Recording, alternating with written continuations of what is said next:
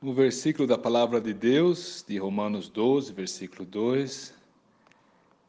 E não vos conformeis com este século, mas transformai-vos pela renovação da vossa mente, para que experimenteis qual seja a boa, agradável e perfeita vontade de Deus.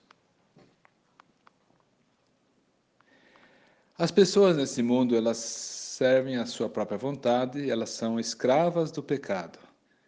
É triste, mas é a realidade.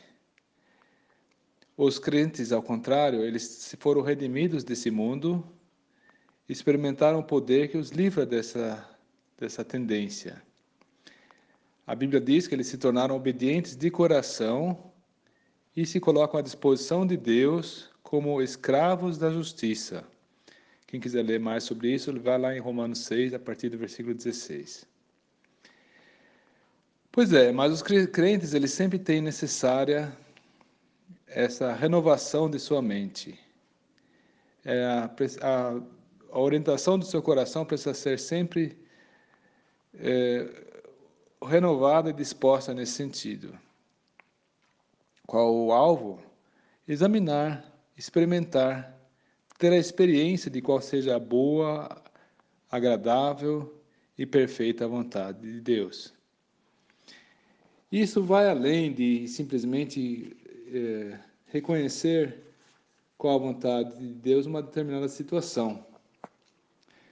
Pois o propósito de Deus não é somente que nós entendamos qual é a vontade de Deus, mas que façamos a experiência prática e, e saboreemos, por assim dizer, qual é essa vontade, qual é essa boa, agradável e perfeita vontade.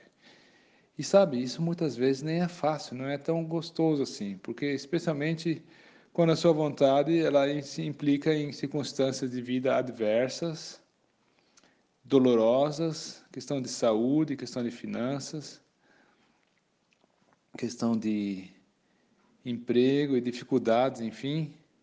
Mas a graça de Deus, ela nos constrange a aceitar dele tudo aquilo que é bom, agradável e perfeito aos seus olhos e que aos seus olhos serve para o nosso bem. O Senhor Jesus ele foi um perfeito exemplo dessa atitude. Mesmo no momento em que estava claro que o povo de Israel o havia rejeitado, ele já podia dizer em Mateus 11: Sim, Pai, pois assim lhe aprouve. Quem quer checar lá? 11, 25 e 26. E, embora o Senhor Jesus ele experimentasse no seu caminho profundos sofrimentos, que também são aludidos em vários salmos, entre eles o Salmo 16, nós ali ouvimos dizer profeticamente, vou abrir aqui em Salmo 16, versículos 6 e 8. Cai-me as divisas em lugares amenos, é muito linda a minha herança. Qual foi o segredo de dele poder dizer isso com tanta convicção? O Senhor Jesus tinha sempre diante de seus olhos o próprio Pai, ele estava em comunhão com ele.